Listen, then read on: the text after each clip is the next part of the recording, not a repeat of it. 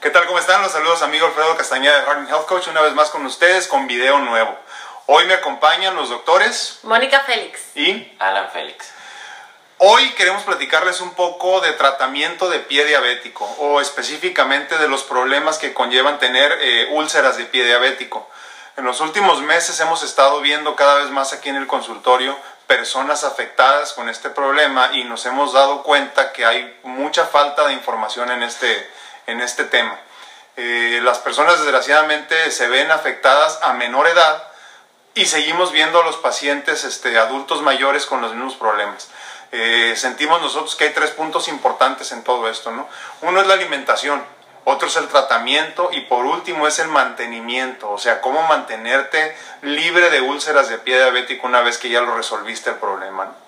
Eh, pues como les comentaba, me acompañan los doctores este, Félix Rosas y pues este, quisiera empezar el tema aquí con el doctor Alan Eduardo Félix Rosas, que nos platique un poquito de su experiencia, primero que nada con los últimos casos que hemos visto y pues iniciar el tema hablando, como les comentaba, de la nutrición, que es lo más importante para nosotros. Alan. Bueno, lo que yo he visto en los últimos pacientes que hemos tenido es que hay mucha desinformación sobre este tema. Eh, hemos eh, tenido casos de, de, gente que deja que, que todo este problema fluya, que sigas el curso de la enfermedad y cuando ya quieren hacer algo es demasiado tarde.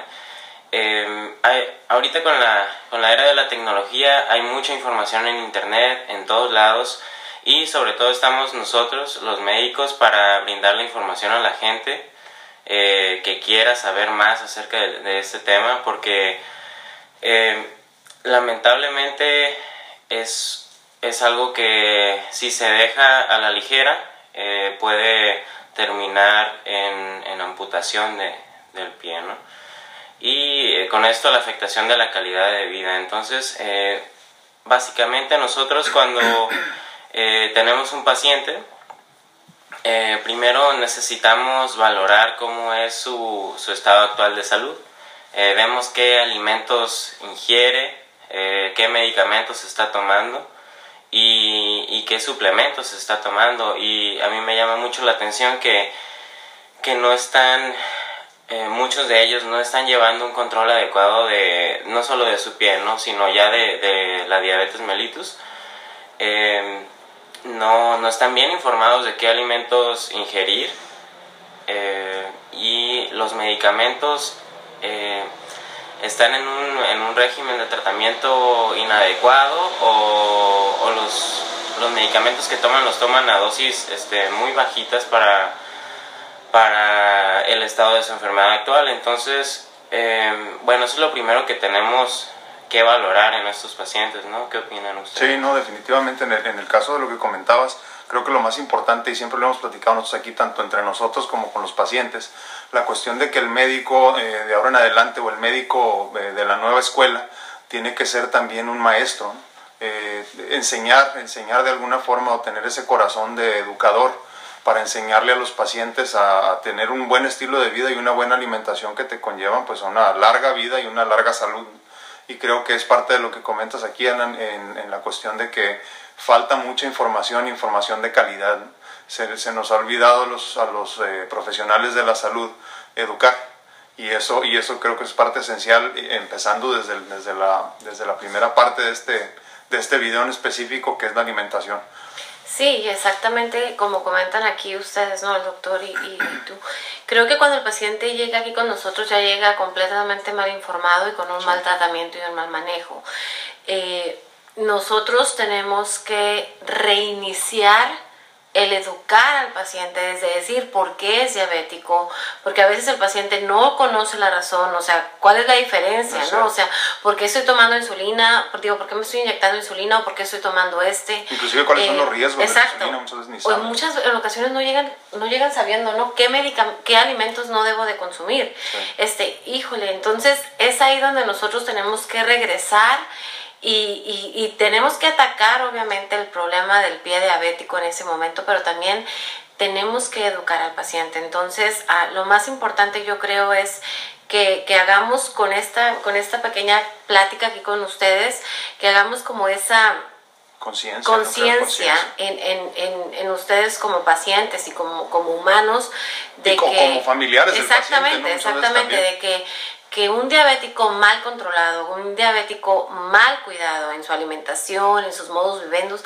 puede llevar a una complicación de un pie diabético. ¿Por qué? Porque ellos mismos van perdiendo esa sensibilidad en las arterias, en la piel, van teniendo complicaciones por niveles elevados de glucemia y van teniendo este, lamentablemente neuropatía periférica o artropatía, ¿no? Entonces es ahí donde nosotros tenemos que ver que el paciente al cortarse no lo va a sentir no lo va a sentir, no va a tener un buen cuidado de sus pies y eso va a irse alargando hasta que realmente ya ven ahí lamentablemente la úlcera y el paciente tal vez tiene tal vez muchos años, como comenta aquí el doctor, ¿no? Lo dejaron fluir. ¿Por qué? Porque no vieron la gravedad, nunca se les nunca se les dio esa información o se les instruyó de que puede haber una gravedad en eso y de ahí llegar a la amputación, ¿no? Sí, definitivamente. Eh, eh, aterrizando un poquito en lo que es la nutrición. Eh, desgraciadamente hay mucha desinformación también en el tema y eso es lo que nos tiene pues este preocupándonos un poquito más de estas cosas este, en, estos últimos meses. Eh, específicamente creo que tenemos que hablar un poquito de lo que es una mala alimentación, aclarando el punto de que estamos hablando de diabetes mellitus tipo 2, muy importante. Yo, siempre, yo siempre trato de, de explicarle a los pacientes, y ya tenemos un video por ahí también en el canal, donde hablo un poco de la situación de que la diabetes mellitus sí tiene cura y no es hereditaria. Y el, no sé, 100%, a lo mejor un poquito menos, ¿no? pero el 100% normalmente es este, a razón de tu mala alimentación lo que te lleva a la, diabetes mellitus tipo 2. Y esa es la primera línea de defensa que tenemos nosotros para cambiarle la vida y pues el problema de úlcera de pie diabético específicamente el paciente. ¿no? Este, ¿Nos quieres platicar un poco, Alan, de la cuestión de la alimentación? Eh, qué hacer, qué no hacer, básico, eh, para un paciente que sufre de diabetes mellitus tipo 2. Sí, bueno, como tú dices, este, el factor alimenticio de, en este tipo de, enfermedades es, es primordial. Eh, sí hay factores genéticos que influyen, influye mucho eh, toda la carga genética que nosotros tenemos, e influye también el estilo de vida en el que, en el que crecemos, por ejemplo, una persona que no tenga carga genética, por ejemplo, eh, alguien que se va a vivir con, con sus tíos o, cualquier otra persona eh, que venga de una familia sin carga genética para la diabetes, pero en esa nueva familia, en ese nuevo ambiente en el que se mueve, empiezan a... Bueno, es una familia donde consumen mucho tipo de, de alimento propicio para que que favorece ¿no? el desarrollo de la diabetes, por ejemplo, comida chatarra, este, comen muchos dulcecitos, muchos panecitos, eh, y así es su estilo de vida, ellos están acostumbrados a eso. Bueno, aunque no tenga carga genética, es, es muy probable, es muy probable que desarrolle diabetes. Entonces, el factor alimenticio eh, se lleva el mayor porcentaje en este tipo de enfermedades y, y bueno, eh, es un problema que que a veces nos cuesta, ¿no? Como familiares. Eh, yo, yo entiendo a, a, los familiares de los pacientes con diabetes que a veces es difícil eh, hacerles entender a estas personas que todo viene de su alimentación. Eh, a veces nos cuesta decirle, oye, ¿no crees que te estás pasando de, de tanta soda o, o, no crees que... Esas donitas. claro, a veces nos cuesta pues hacerles entender Perdón, pero, pero a nosotros nos pasa, ¿no? Inclusive, ¿no? Cuando estamos hablando con, con, con, pacientes familiares, ¿no? Y tratamos de decirles este, un poquito de que, oye, esto no está bien, esto no está mal, o esto está mal, o esto no lo hagas, y nos ven con cara de guardia. Hasta, pero un poquito, doctor, pero un poquitito, es que está acostumbrado, entonces, como comentas, ¿no? Yo creo que es primordial. Sí, así es. Em, bueno, yo creo que para fomentar el, el cuidado de la diabetes, eh, tenemos que ponernos un poquito más duros. Eh, si tenemos algún familiar con diabetes eh, y nos empieza a decir, por ejemplo, no, es que ya estoy teniendo problemas con el pie, ya no lo siento y así, no dejarlo pasar. Este, no, no ver la diabetes como que, ah, mi tío tiene diabetes y, ha vivido no hay problema, no hay problema, lo invitamos a la carnita asada, que se coma unas tortillas de harina. Se toma su coca. Claro, con Coca-Cola y todo, no hay problema. Todos sabemos que tiene diabetes, pero no importa, no importa. No, debemos de parar esa actitud, debemos de, de ayudar a esta persona si esta persona eh, no quiere ayudarse o, o, le cuesta trabajo eh, ser un poco más estricto con su dieta, tenemos que ayudarle nosotros, tenemos que impulsarlo. Y no ser permisivos. claro. Este, ese es el problema, que estamos siendo demasiado permisivos hoy en día y esos problemas que vienen con la diabetes ya no, ya no se quitan, ¿no? Eh, hay que cuidar los pies, hay que cuidar el riñón, hay que cuidar los ojos. Eh, hay muchas cosas que tenemos que cuidar y que una persona con diabetes se tiene que ir a checar periódicamente, periódicamente, porque puede ser que en unos meses no lo tenga, pero en unos meses más tal vez ya aparezca el problema, ¿no? Entonces la detección oportuna es una de las cosas que nos van a ayudar con este, eh, a, tratar este problema y evitar consecuencias graves, ¿no? Ok, ahora sí pasando con la nutrición, pues yo creo que el problema eh, mayor en, en, México es la, la comida chatarra, ¿no? Que nos gusta tanto. Esas cosas que venden en el Oxxo. este... No, y es, que, y es que es importante lo que comentas, ¿eh? Eh, eh, una visita al Oxxo te vas a dar cuenta en la mañana, en la tarde o en la noche que la gente sale con cosas que son de lo menos recomendado, ¿no? pero tampoco hay opciones saludables. No es fácil ir a un Oxxo, por ejemplo, que los tenemos en cada esquina, y encontrar opciones saludables. Y es ahí donde yo creo que nos falta un poquito a los profesionales de la salud eh, dar un poquito más de información, como, como, como guiar más al paciente ¿no? y decirle esto sí, esto no. Si tú pudieras eh, recomendarle a estas personas que nos están viendo ahorita o a los que nos están viendo y van a recomendar esta plática para alguien que conocen, pudieras quitarle una cosa de su dieta para ayudarlos a que bajen los índices glicémicos o que se resuelva un problema de diabetes a largo plazo, ¿qué les quitarías de su dieta? Bueno, una sola cosa la podría englobar con la comida chatarra. La comida chatarra es el principal eh, asesino aquí. ¿Tú qué opinas? sí, yo creo que yo creo que los pacientes, el paciente diabético eh, tiene una adicción a los carbohidratos. Es, es, es el mal de ellos, ¿no? Que es eh, el, pan, que le llaman el pancito, por favor, déjame comer un pedacito de pan. O es pan integral, ¿no? Entonces yo creo que también, que también engloba la comida chatarra, pero es quitarnos realmente todo tipo de panes y galletas, ¿no? A veces a pensamos que, que, que, simplemente si el paciente diabético se le acaba de diagnosticar o ya lleva muchos años eh, eh, diagnosticado y bajo tratamiento de diabetes, puede comer todo lo que quiera siempre y cuando jamás se le olvide tomar su pastilla. Yo creo que todo el tiempo escuchamos, escuchamos eso. Es que de todos modos soy un relojito para tomar mis pastillas y siempre tengo que comer. Y lo y qué es lo que pues lo que encuentres, siempre hay pan. Entonces, entonces ahí está la cuestión, ¿por qué ser permisivos? Eh, aquí como comentamos, ¿no? ¿Por qué saber que si somos diabéticos y algo no está funcionando en el páncreas y nuestro problema son los niveles elevados de azúcar? ¿Por qué consumir azúcares? Entonces, yo creo que es súper importante que ustedes... Haznos un favor, especifícanos un poquito más a lo que te refieres con azúcares.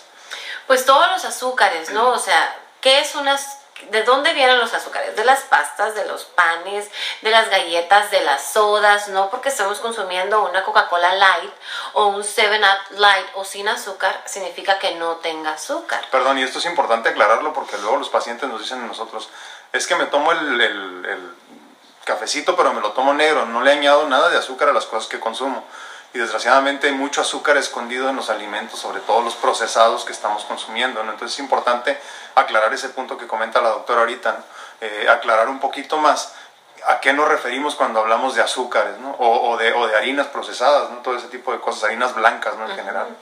Exacto, entonces yo creo que es bien importante, por eso a veces...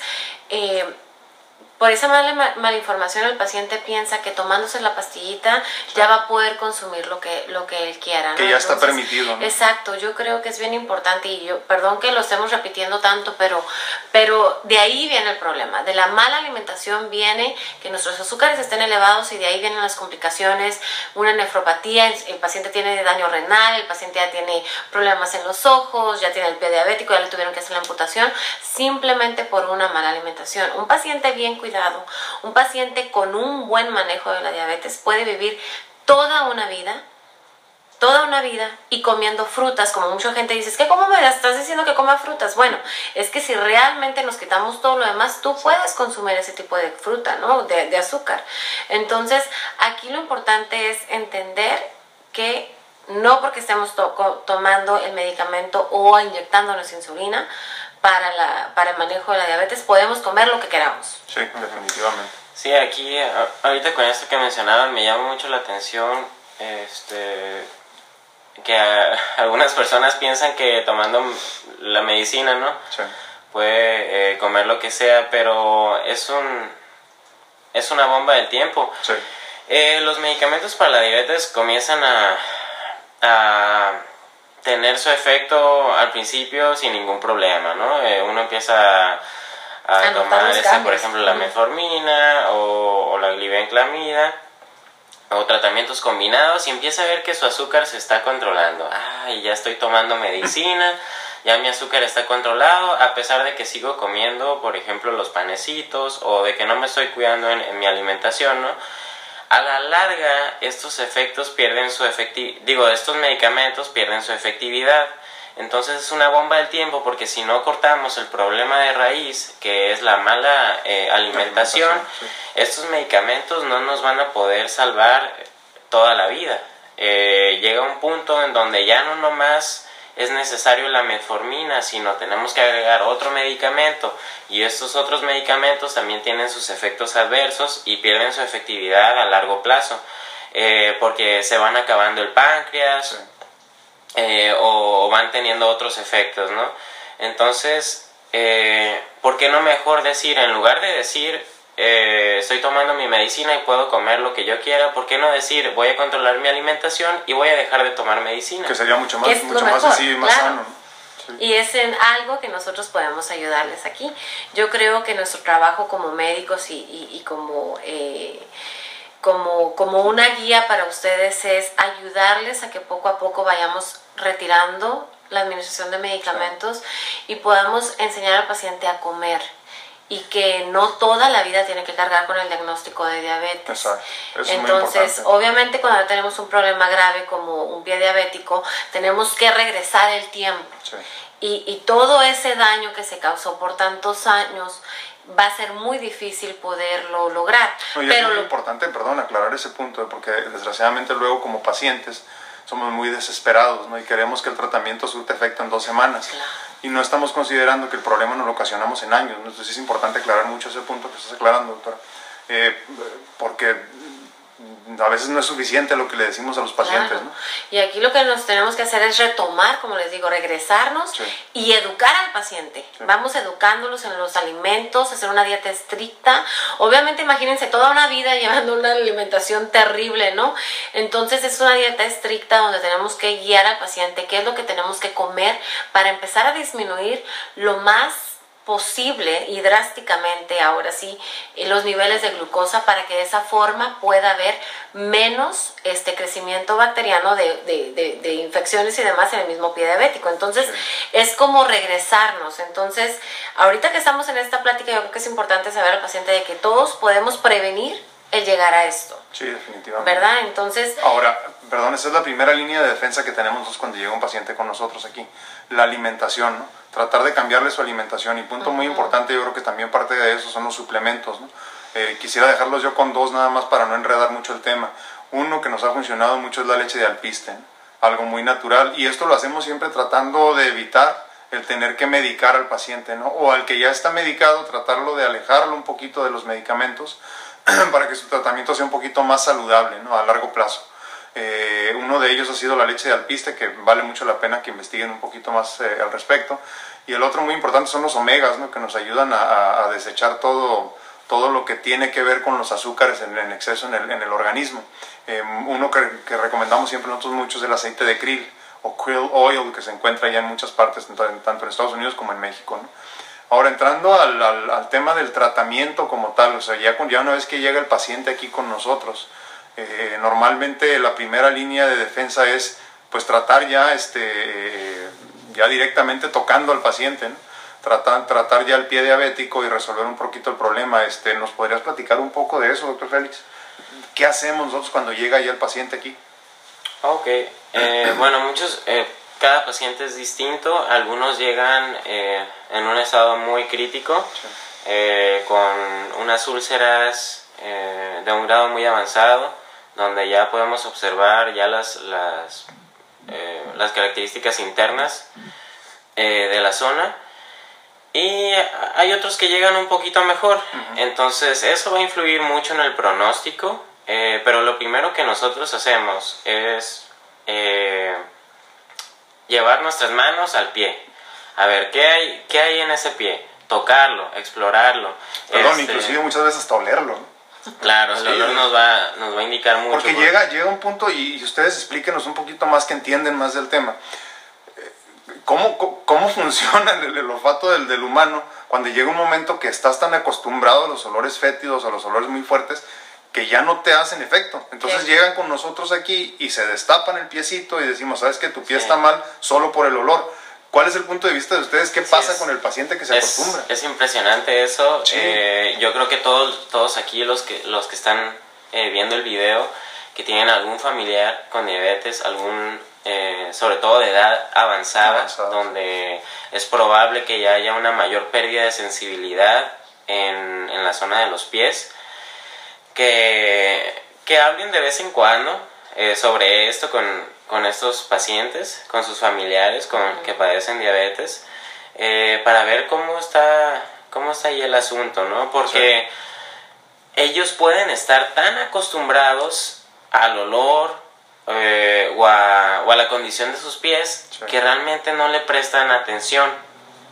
Eh, nos ha tocado ver pacientes que llegan eh, con un olor muy desagradable, este, lo cual nos indica un mal cuidado o una mala condición ya del pie. Eh, que uno dice, bueno, ¿cómo es que estos pacientes, estando en su casa, haciendo sus actividades diarias, cuando se bañan, cuando se levantan, no les da ese olor? ¿Cómo es que no perciben que algo está mal en sus pies, no? Y bueno, es que la, eh, hay, muchos pacientes que no tienen ese cuidado, sobre todo en los pacientes de la, tercera edad, que es un poco más difícil tener ese aseo completo corporal, ¿no? Eh, tal vez les duele tanto una articulación que no pueden eh, llegar a esos rinconcitos del, del cuerpo humano para, para limpiarse, tan lejanos como los pies, ¿no? Este, y ocupan ayuda. es, yo creo que les brindaríamos mucho apoyo a, estas, este tipo de personas, este, ayudándoles con el cuidado de, de los pies. Hay muchas instituciones que se dedican a eso, a, al, al, corte de uñas en pacientes con pie diabético este, y a mantener el pie en un estado de limpieza y, y de salud óptimos, ¿no? Eh, pero sí, como, como tú dices, Alfredo, es, es muy impresionante cómo como se acostumbra al cuerpo humano, digo el, humano, se acostumbra al olor, este, ya se le hace normal, este, tal vez pasan por algún lugar y las personas de alrededor dicen, wow, eh, ¿Qué fue eso? ¿Qué, qué, qué, fue, qué fue, ese olor, no? Pero ellos viven como si nada, entonces, si tenemos algún familiar con diabetes, hay que abordar ese tema con ellos. Hay que abordar ese tema este, porque ellos pueden estar totalmente acostumbrados. Sí, sí, totalmente acostumbrados a, a, llegar a un punto en donde, por ejemplo, tienen alguna úlcera en el pie y ellos ni cuenta se dan. Entonces es importante a ver, platicar con ellos, este, a ver, enséñame tu pie, cómo está, porque ellos pueden no darse cuenta. Sobre todo los pacientes de tercera edad, repito, que es un poco más difícil que tengan... Eh, esa, ese cuidado adecuado en sus pies. Ahora, recibimos muchos pacientes nosotros normalmente de Estados Unidos, que, que, y eso ya lo hemos platicado también igual en otros videos, donde la persona o el paciente se, se, limita a solo recibir el tratamiento que le, que le cubre su, su seguro médico. Eh, muchos pacientes llegan aquí con nosotros y nos dicen, no es que a mí me hacen curaciones todos los días, y me llama a mí la atención, pero mucho todavía, y a pesar de que vemos muchos casos y muy constante ya en los últimos meses, eh, que lo primero que tiene que suceder aquí es una limpieza a profundidad, eh, lo que comentábamos hace unos minutos de la debridación y la curación. Eh, es increíble de veras la cantidad de material que, se, que se retira, ¿no? Material ya, o sea, piel ya, ya en mal estado, a veces hasta pedacitos de carne, ¿no? Desgraciadamente, que se supone que tendrían que haber sido resueltos por, el, por la visita constante y continua de las enfermeras o enfermeros que se supone que deberían de hacer eso. Y una vez que el doctor Félix, por ejemplo, entra, entra en acción y empieza a resolver el problema con una limpieza verdaderamente profunda, eh, los pacientes se quedan asombrados. ¿no? Y, hace precisamente una semana tuviste oportunidad también, tu doctora, de, de, tratar una, a una pacientita en esa situación específica. Eh, cómo convencerlos de que desgraciadamente lo que están haciendo no es suficiente. Yo creo que hasta que el paciente está experimentando esa limpieza y vio un cambio, porque hasta la coloración cambia, ¿no? Porque a veces el paciente eh, viene con el piecito eh, supuestamente con haciendo, haciéndole curaciones diarias por la enfermera o por los mismos familiares, ¿no? Entonces, cuando el paciente realmente se da cuenta de que, oh, pero es que jamás me habían hecho eso, ¿no? O yo no me había dado cuenta que esto no estaba tan, que no era negro y ya no lo tengo. Entonces, ¿por qué? Porque a veces entre los mismos dedos, ¿no? Hay, hay materias de, de, células muertas eh, o realmente ya hay mucha secreción purulenta. Hay que retirar todo eso. ¿Cómo convencerlo? Eh, es muy complicado, pero yo creo que hasta que el paciente lo está experimentando ahí puede darse cuenta, ¿no? Me dicen, es que jamás, jamás me habían hecho esto, ¿no?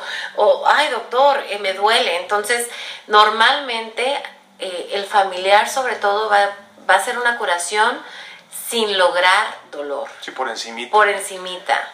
Claro, sí, muchos pacientes están acostumbrados a una limpieza bueno, estamos hablando aquí en, el caso de, por ejemplo, las úlceras, ¿no? Sí. Este, una limpieza muy por encimita porque, bueno, cuando uno está en casa eh, tratando con ese tipo de pacientes, pues a veces son un poco difíciles porque si les empieza a doler ya no van a ya no van a cooperar mucho no Como que ah, no ya no quiero que me hagas esas curaciones no tipo tipo así eh, ese tipo de cosas entonces, los que hacen la curación, porque la mayoría de las veces no es el mismo paciente quien se realiza la curación, los que hacen la curación este, tratan de, de no causar, no hacerle una curación este, adecuada, con tal de no causarle tanto dolor. Eh, pero bueno, hay que entender que, que una curación adecuada es... Retirando. Retirando. es mucho mejor que una curación adecuada un día es mucho mejor que dos semanas de curaciones sin causarle, sin causarle molestias, por, así decirlo, ¿no? no estoy diciendo que todas las curaciones tienen que causar dolor, pero muchas de, muchas de ellas, a lo que voy es que muchas curaciones se hacen nomás por encimita. Y cuando son a profundidad normalmente duelen Entonces hay que, hay que quitar material muerto. Este, nos llega mucho paciente con, con los pies resecos también y que no quitan que no quitan esa resequedad y, mucha falta de humectación, ¿no? Ahora, también es muy importante que, que, aclarar este punto, ¿no? La limpieza específicamente en esto eh, evita que la úlcera dure más tiempo de lo que debería durar abierta, ¿no? Y, y, una vez que se limpia como debe de ser todo esto, pues por lógica cicatriza con más facilidad y con más rapidez el área, ¿no? Entonces es muy importante esto, ¿no? Cuando se ocasiona dolor no es por, por el afán de lastimar, sino porque ya una vez que estamos, inclusive pasa muchas veces con los pacientes aquí, ya la primera semana que vienen a, tratamiento se les hace su limpieza profunda, eh, y estamos hablando de bisturí y todo ese tipo de cosas, ¿no? Para quitar todo, todo eso que ya no, que ya no sirve simplemente. Eh, normalmente no hay dolor. En la siguiente semana empiezan a sentir mucho más dolor del que estaban acostumbrados a sentir. Y siempre volteamos a vernos, yo creo que siempre estamos contentos, ¿no? Cuando sentimos que ya tiene dolor el paciente y luego se nos quedan viendo como raro. Y siempre les decimos lo mismo, no es que ese dolor vamos bien, vamos bien porque ya hay piel nueva otra vez y ya se está sanando todo esto. Ahora, sí. Y los nervios van regenerándose, ¿no? Porque sobre todo. como tratamos desde un principio de empezar a regenerar eh, todo a nivel celular, con los suplementos, con una buena alimentación, con una disminución de los, de, de, los, de los, niveles de, azúcar que maneja el paciente, todo eso va a permitir que el mismo cuerpo y los mismos nervios, la misma sensibilidad se vaya regenerando. Entonces, cuando el paciente dice, tengo comezón, me dio comezón todo el día, me está doliendo más que la vez pasada, hay más poco más desangrado, eso yo creo que eso es una super ganancia para nosotros porque vamos, vamos por el buen camino. Y cuando el paciente, yo creo que de eso ya es cuando dice, ya estoy del otro lado, ya, ya logré evitar, por ejemplo, una amputación y, y, eso da un buen pronóstico porque por, por lo pronto el paciente ya sabe cómo, cómo, cómo alimentarse. Ya sabe que a largo plazo él puede llevar un, un, un, un buen cuidado lamentablemente aprendimos un poquito a la mala, ¿no? Pero ya pudimos aprender algo de esto, ¿no? Sí, definitivamente. Ahora, ese es el, el, primer paso una vez que ya tenemos al paciente aquí con nosotros y empezamos a trabajar con él. De ahí normalmente recomendamos desintoxicaciones intravenosas, que es este, un protocolo específico diseñado por la doctora y cambia de paciente a paciente, ¿no? Pero la meta final es limpiar por completo al organismo de, toxinas, a final de cuentas, ¿no? Y sobre todo limpiar a los filtros importantes del organismo, hígado y riñones, ¿no?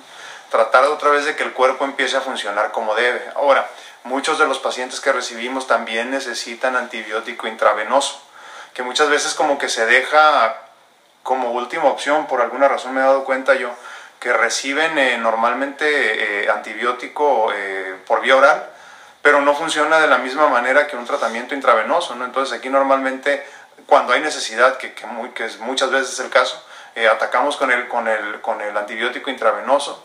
Y por último, eh, un tratamiento de células madres autólogas normalmente donde ya atacamos directamente, una vez que ya, ya se resolvió el problema, sobre todo si hay infección y ese tipo de cosas en la úlcera o en el pie, eh, eh, una vez que se resolvió ese problema, entonces entramos directamente ya al tratamiento de regeneración de la zona, ¿no? Para que más, más rápido, con más facilidad, se resuelva el problema de la úlcera en el pie diabético. Entonces, este, de esta manera apoyamos un poquito a que sea más rápida la cicatrización y la, y la reparación general de la zona. Eh, ahora, un punto muy importante aquí es una vez que ya terminamos con el paciente dentro de, de aquí del consultorio, esto, esto de, de, las visitas aquí con, con, nosotros normalmente no es una vez, pueden ser dos o tres o cuatro o cinco cada semana o cada dos, dependiendo también de la, distancia, de la, es cierto, de la gravedad también desde el paciente y segundo de la distancia desde donde tengan que, que viajar, no tenemos pacientes, eh, gracias a Dios, de muchos, de muchos lugares, sobre todo de, Estados Unidos, ¿no? y uno que otro que viene también de, de, de México, del sur, a visitarnos aquí a la ciudad de Tijuana. Eh, entonces, en el caso del mantenimiento, eh, ¿qué, ¿qué, nos pueden recomendar ustedes como punto número uno ¿no? para, para que te mantengas bien y los problemas de pie de, perdón, de úlcera de pie diabético y específicamente diabetes, porque una vez que estamos tratando este problema también estamos pues tratando de resolver la diabetes a largo plazo, ¿no? que, que el paciente no se sienta ya con la sentencia de muerte encima. Sí, yo creo que vamos haciendo, lo podemos hacer como por puntos para que el paciente pueda tenerlo como, como con una mejor retenerlo, ¿no? Yo creo que lo primero es cuida lo que comes, eh, cuidando y vigilando tus alimentos puedes tener un mejor control del azúcar y de esa forma tener menos complicaciones a largo plazo o otra vez padecer un pie diabético, ¿verdad? Sí, ok. Eh, yo creo que el siguiente punto a tratar es, bueno, abundar un poquito más el por qué es importante controlar los niveles de azúcar. Si nosotros tenemos niveles de azúcar altos, eh, la sensibilidad en nuestros pies, eh, hablando específicamente del pie diabético, se va perdiendo. Los nervios de los pies van perdiendo su funcionalidad, entonces los pacientes, eh, si, si van caminando y se pegan con la esquinita de la mesa, la esquinita de la cama, se pueden hacer úlceras y ellos ni darse cuenta. Entonces pueden durar varios días con, con esta úlcera en el pie y además con los niveles altos de azúcar en nuestro organismo, eh, tenemos un estado de inmunosupresión, es decir, eh, nuestro cuerpo va a estar propenso a infecciones porque nuestras defensas van a estar bajas. Entonces, esa úlcera que ya teníamos, por ejemplo, 3, 4 días, eh, se puede llegar a infectar. Ahora, en los pacientes diabéticos con niveles altos de azúcar, no solo, no solo se va a infectar, sino que la recuperación, el, el hecho de que el cuerpo eh, batalle o, compita contra esta nueva bacteria que está infectando la herida, eh, va a ser menor, es decir, eh, el cuerpo va, va, a tener dificultades para vencer la infección y para recuperar, para sanar esa zona porque la, la capacidad de cicatrización del cuerpo va a estar disminuida. Entonces, pues ya dijimos Ya hablamos un poco acerca de, de, de, la importancia de los niveles altos de azúcar. Entonces, como dijo la doctora, cuidando nuestra alimentación vamos a bajar esos niveles de azúcar y consecuentemente todo lo demás este, va a mejorarse por añadidura. Sí, definitivamente. Platicamos un poco de los suplementos, como ya les decía, para no atiborrarlos mucho con información. Los que siempre recomendamos son pues, la leche de alpiste que nos ayuda a bajar un poco los, los niveles de glucosa en el, en el organismo. Y, este, y segundo, muy importante, los omegas, ¿no? omega 3 sobre todo y en específico el aceite de krill. Ese es muy importante. Este, ya Entre en el futuro, otros, ¿no? Sí, exacto. Ya en el futuro podemos hacer un video donde hablemos un poquito más tanto de los medicamentos, cómo funcionan, su, su funcionamiento en el organismo como tal, atacando a la, la diabetes mellitus tipo 2 y específicamente o, o, o, siendo más específicos de suplementos que nos han ayudado mucho a nosotros a, a tener buen resultado con los pacientes. Ahora, eh, como, como, punto, como punto número 4 casi casi sería en este, en este tema ya en la cuestión del mantenimiento, ya una vez que resolvemos el problema a fondo en el, en el, en el pie diabético, en la úlcera del pie diabético, entramos ya a lo que son los tratamientos específicos de células madres para regeneración, pero interna, ¿no? de órganos, desde adentro. Y nosotros recomendamos normalmente con un paciente que ya pasó por todas las etapas estas de las que comentábamos, donde le cambiamos la alimentación, donde se llevó a cabo el tratamiento para regenerar el pie, el pie dañado o la, o, la, o la extremidad dañada, ¿no? porque muchas veces puede ser hasta la pierna ya el, el, el problema. Eh, recomendamos siempre hacer tratamientos intravenosos de células madres, eh, que también es igual, es un protocolo diseñado por nosotros aquí, que ya tenemos casi los 10 años trabajándolo de esa manera y que nos ha, nos ha resultado muy benéfico para nuestros pacientes. Lo recomendamos una vez que el paciente ya está dado de alta, se podría decir, Estable, eh, estable exactamente, eh, por lo menos cada seis meses. ¿no? Hay pacientes que ya cuando están mucho mejor se puede hacer un tratamiento una vez al año y esto es más bien para mantener, eh, mantener bien pues, todos los, los órganos internos. En este caso los que nos preocupan son hígado, riñones, páncreas eh, y este y ¿qué me falta? Los ojos, el Los corazón, ojos, evitar también. infartos también. Exactamente. Sí, Sí, porque eso, eso que comentas, doctor, es muy importante aclararlo, ¿no? La cuestión de la diabetes no nada más afecta, no sé, a los riñones, ¿no?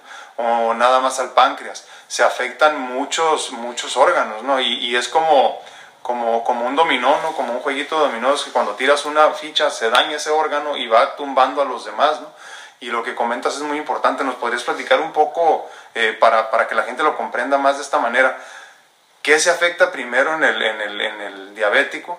O sea, una vez que tienes el diagnóstico ya como diabético como tal, ¿y cómo se van afectando los demás órganos y por qué? Ok, pues primero que nada se va afectando lo que es eh, la retina y el riñón.